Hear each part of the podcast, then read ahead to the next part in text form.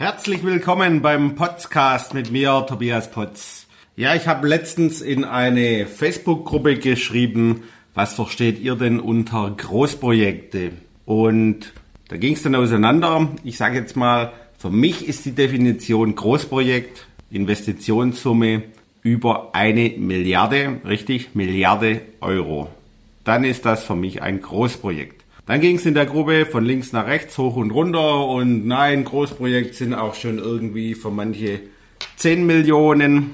Das wäre jetzt für mich eher so ein Anfang mittleres Projekt. Und daraufhin habe ich mal gegoogelt und den Begriff gefunden Megaprojekt. Und Megaprojekt habe ich jetzt mal als Definition auf der Internetseite www.forschungsinformationssystem.de gefunden. Da gibt's verschiedenste Definitionen. Einmal, das ist ein physischer Gegenstand, Invest größer 250 Millionen Dollar. Die Öffentlichkeit partizipiert in irgendeiner Weise davon.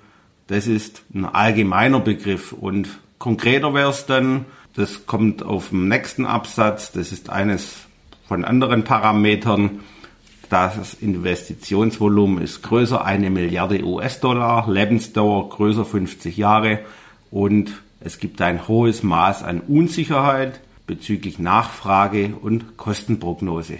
Ja, wenn man jetzt so die Megaprojekte in Deutschland anschaut, zum Beispiel ein BER würde da voll reinpassen, Lebensdauer größer 50 Jahre, ja, so plus minus, aber ein hohes Maß an Unsicherheit bezüglich Nachfrage und Kostenprognose.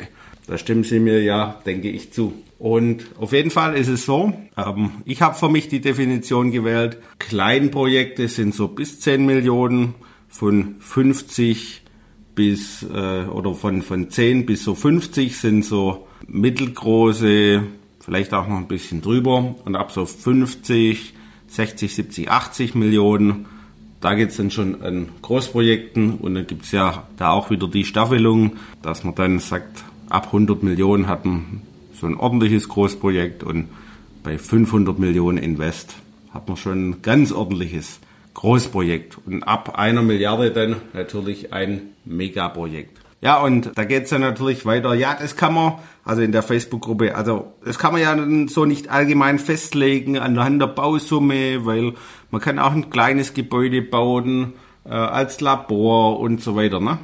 Aber ein Labor, das hochwertig ausgestattet ist, kostet entsprechend auch Geld. Somit ist für mich persönlich immer die Bausumme mehr oder weniger für die Einteilung der Projekte die entsprechende Größe, weil ein Straßenbau kann auch groß sein, wenn man jetzt paar Kilometer Straße macht, aber es muss ja, ja, es ist ja auch nichts Kompliziertes, ne?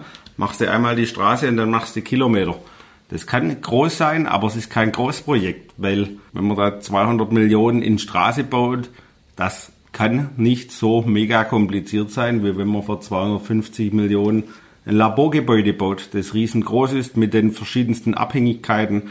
Wenn man da jetzt nur mal an die Inbetriebnahme denkt, das ist einfach nicht nur ein bisschen kompliziert, sondern da wird es dann richtig komplex. So, das war so die Einteilung der Klein-, Mittel- und Großprojekte aus der Sicht des Building SWAT Teams.